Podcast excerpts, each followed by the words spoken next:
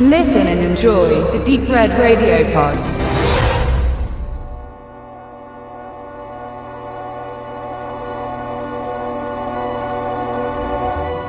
Mit Schändung kommt am 22.01. im Jahre 2015 die zweite Verfilmung eines Jussi Adler-Olsen-Romans ähm, aus der Kommissar Morg-Reihe bei uns in die Kinos. Ziemlich genau ein Jahr nach ähm, dem Erbarmen. Um da nochmal zu rekapitulieren, ging es darum, dass der Kommissar Morg, nachdem bei einem Einsatz mehrere seiner Kollegen ums Leben gekommen sind oder schwer verwundet wurden, ähm, nicht mehr so derselbe ist, auch von seinen Kollegen gemieden wurde und deswegen versetzt in das Dezernat Q äh, wurde, um dort alte Fälle quasi, die ein bisschen mysteriös ungeklärt waren, eigentlich nur abzuschließen, nicht unbedingt aufzuarbeiten. Er fing dann natürlich doch mit der Aufarbeitung an und war dann auf einmal an einer relativ großen Sache dran, bekam einen Kollegen, den äh, Assad, zur Seite gestellt, was halt auch so ein bisschen für Prägnanz sorgte, da er einerseits sowieso ein Einzelgänger ist und Assad ja, wie der Name schon sagt, ähm, äh, muslimischen Glaubens ist und dort natürlich auch immer mit seiner Erscheinung ein bisschen bei der etwas, na, nennen wir das mal, konservativen schwedischen ähm, Bevölkerung oder selbst im Dezernat natürlich immer kritisch beäugt wird unter den Kollegen.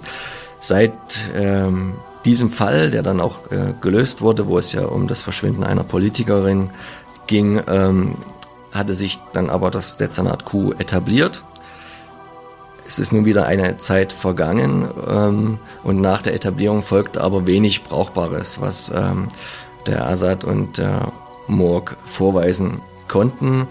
Und deswegen sind sie halt immer noch gemieden unter den Kollegen und werden halt auch schlicht als der Araber und der Säufer intern bezeichnet.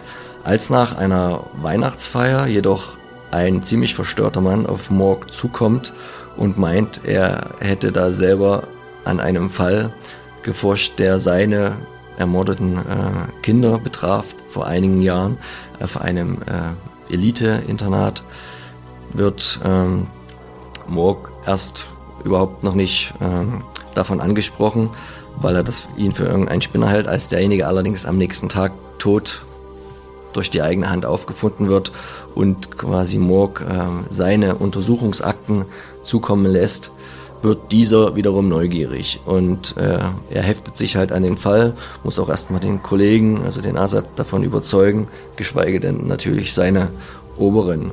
Und mit Hilfe äh, einer neuen Sekretärin stürzt er sich in die Aufklärung dieser Geschichte, die sich im Gegensatz zu Erbarmen als wesentlich ähm, verzweigter, wesentlich motivgeladener noch herausstellt und man merkt im ganzen Film an, dass er etwas größer werden wollte, dass er wachsen wollte. Er packt relativ viel rein, während zum Beispiel bei Erbarmen ähm, eine Politikerin noch das Opfer gewesen ist, stehen die höhere Schicht ähm, Dänemarks nun auf der anderen Seite und äh, sind in die Machenschaften rund um diesen Gewalttag, um dieses Verbrechen von damals äh, mit verwickelt. Denn ähm, als diese beiden Geschwister umkamen im Internat, war der Mörder, der vermeintliche Mörder, schnell gefunden, sehr geständig und dann überraschenderweise nach einer sehr kurzen Haftdauer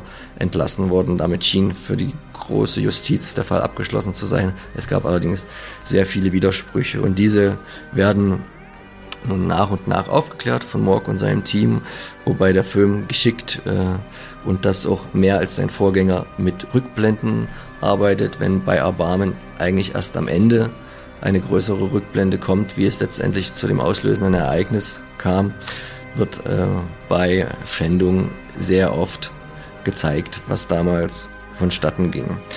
Es ist wieder sehr solides skandinavisches ähm, Thriller-Kino.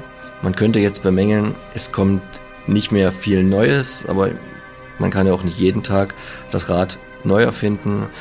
Mir selber hat der Film sehr gut gefallen, weil er wieder äh, einen sehr düsteren Charakter hat, verzichtet allerdings im Gegensatz zu Erbarmen auf diesen Soar-Aspekt der, der, der, der Folterung. Dafür ist er wiederum ähm, an sich ähm, gewalttätiger und grafischer geworden, was man ihm auch jetzt vorhalten könnte, aber was ganz gut in die Thematik reinpasst. Er hat gewisse Logik-Schnitzer, aber ich denke, die kann man einem guten Genrefilm immer verzeihen. Deswegen sollte man sich unbedingt der Form und der Konsistenz halber vorher ähm, Erbarmen nochmal ansehen, auf DVD, auf äh, Blu-ray und dann gerne ab dem 22.01. Zuschendung ins Kino gehen. Man macht da auf jeden Fall nicht viel falsch.